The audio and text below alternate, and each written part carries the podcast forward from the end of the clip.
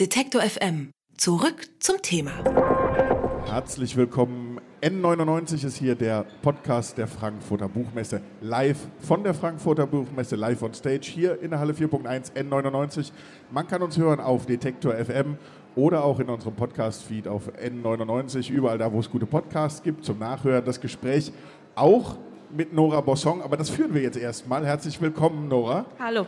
Wir reden über dein neues Buch. Schutzzone heißt es. Im Surkamp Verlag ist es erschienen, ein Roman. Und ähm, normalerweise fangen dann Moderatoren ja immer an, beschreiben kurz das Buch, erklären, worum geht es.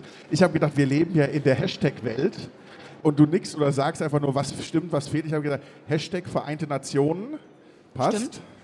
Hashtag ja, Zynismus oder so am Rande des Zynismus entlangschrammen. Ich würde sagen, Desillusionierung. Das ist ein gutes Wort, ja, das nehmen wir mit. Äh, Privilegien, Ja. gut und böse Und das dazwischen. und das dazwischen Krisenregionen, Ja. Völkermord in Burundi, Und in Ruanda. pass auf, und äh, über allem auch Melancholie. Ja, definitiv. Äh, Du hast ein Buch geschrieben, Mira, Mira Weidner heißt die Ich-Erzählerin äh, und die ist Angestellte bei den Vereinten Nationen. Wie ist dir dieses Thema oder wie sind dir die überhaupt, die Vereinten Nationen, so aufs Parkett gekommen, zu sagen, die will ich jetzt literarisch verarbeiten? Ich habe ich hab irgendwie in der Recherche dann im Vorfeld so, bin ich bei, äh, bei Organigrammen von Vereinten Nationen hängen geblieben und da habe ich schon gedacht, okay, darin kann man sich eigentlich schon verlieren. Und verlieben. Ich verliebe mich ständig in Organigramme von den Vereinten Nationen. Äh, nee, ich habe tatsächlich habe ich mich ja immer schon dafür interessiert. Also als wir, wir studierten ja einstmals zusammen in Leipzig.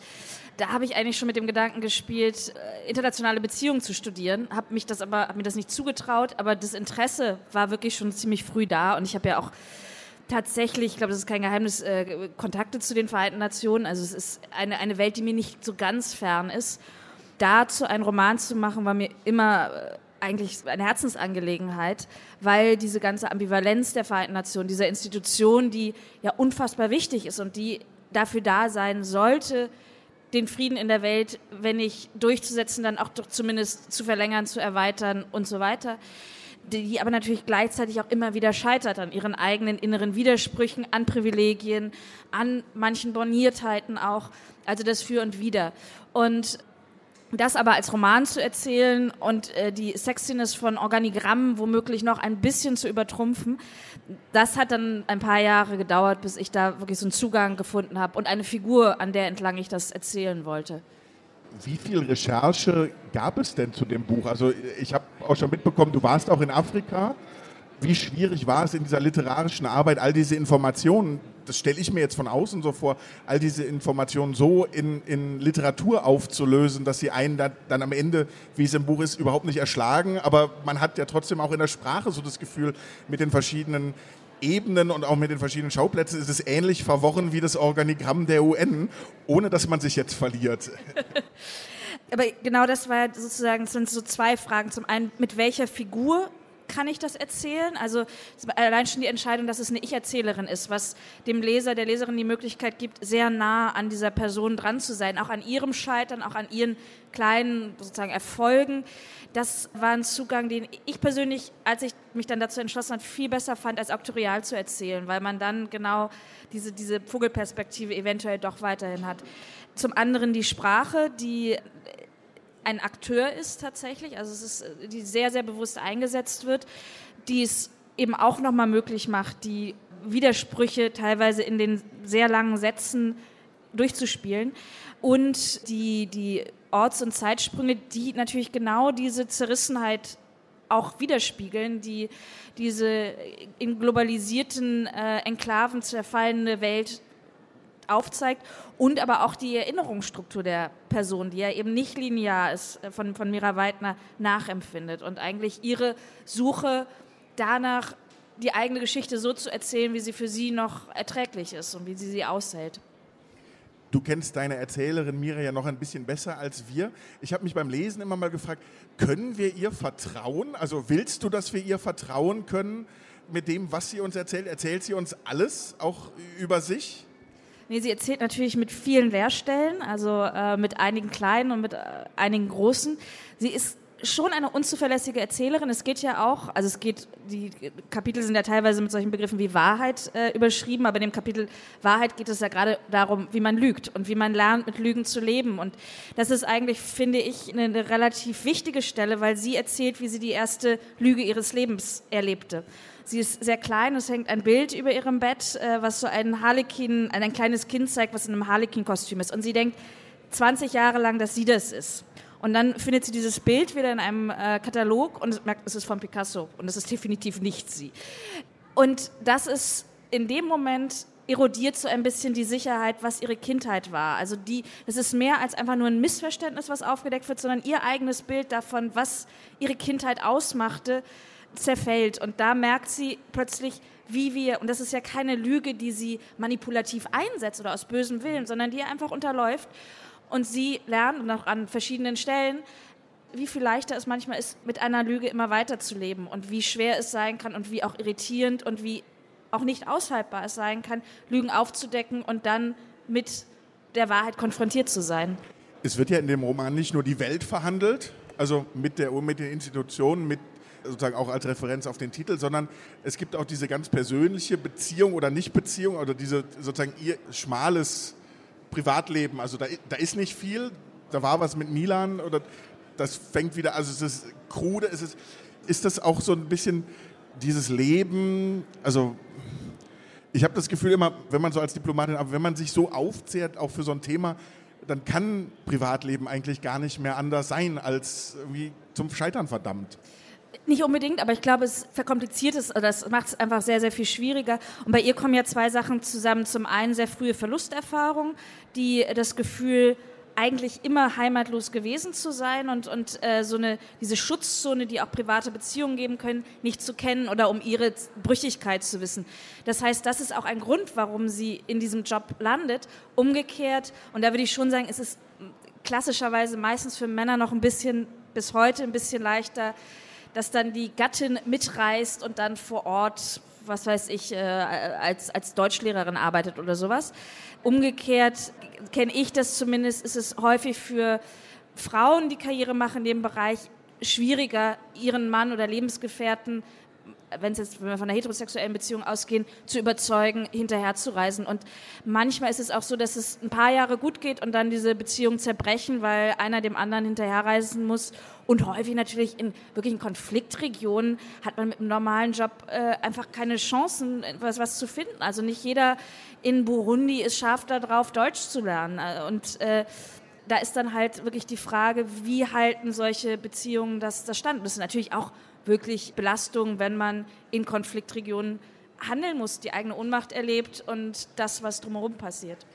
Die eigene Ohnmacht ist ein gutes Stichwort. Man hat ja immer so das Gefühl, alle diese Missionen, also sowohl real oft als auch im Buch, das sind alles Missionen, die sind irgendwie vergeblich, die sind gescheitert quasi oder die scheitern, äh, das sagst du auch in sehr, sehr kalten Sätzen teilweise, wenn es so darum geht, Menschen sind immer ein Problem und das Problem werden sie nicht los. Also das haut dir in die Fresse und gleichzeitig äh, passt es sehr gut.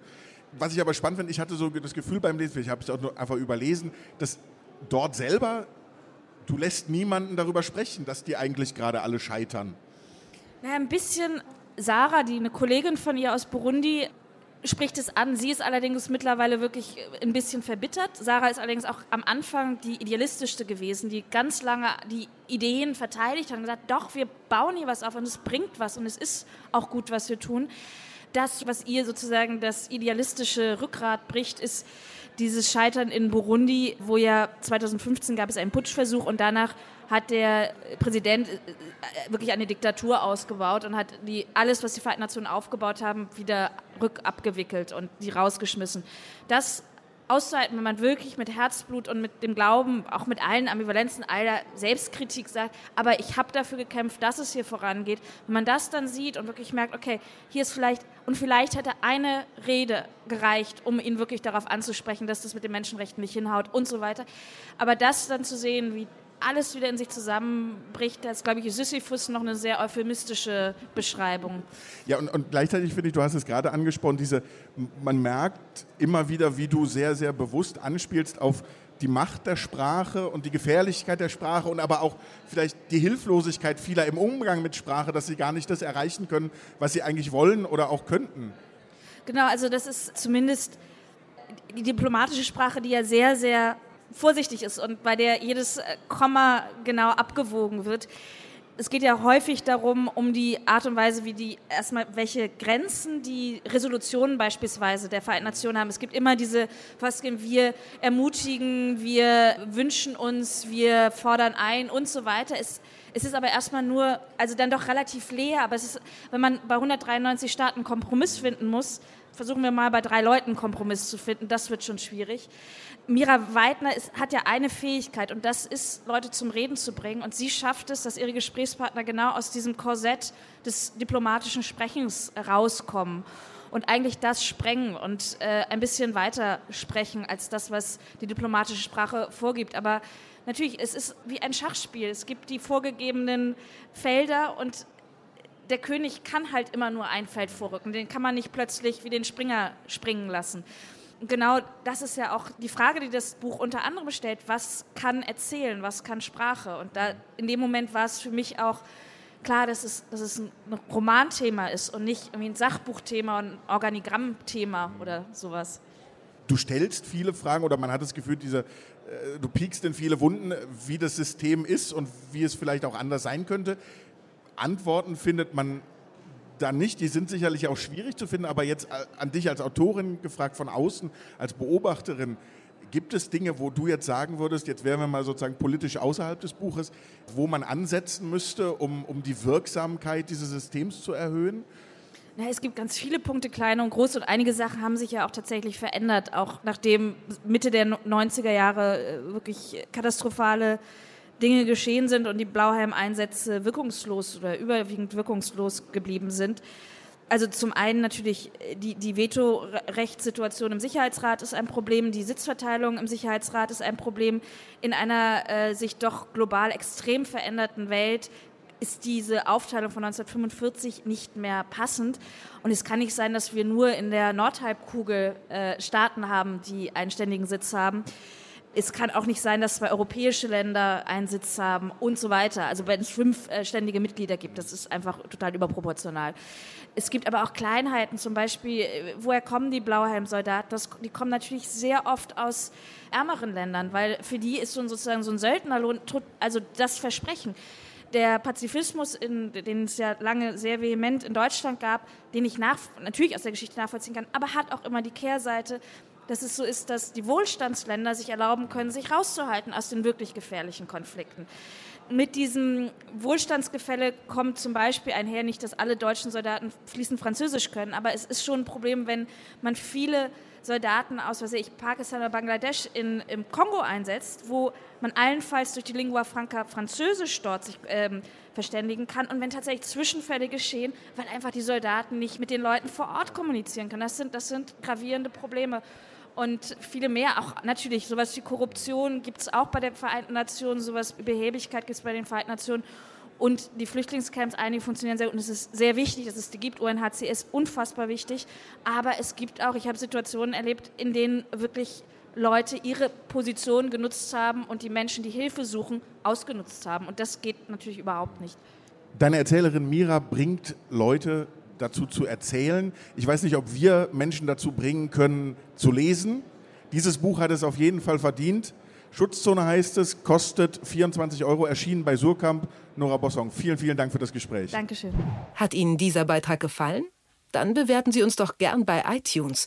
Wir freuen uns über viele Sterne in den Bewertungen und Kommentare zu den einzelnen Podcasts.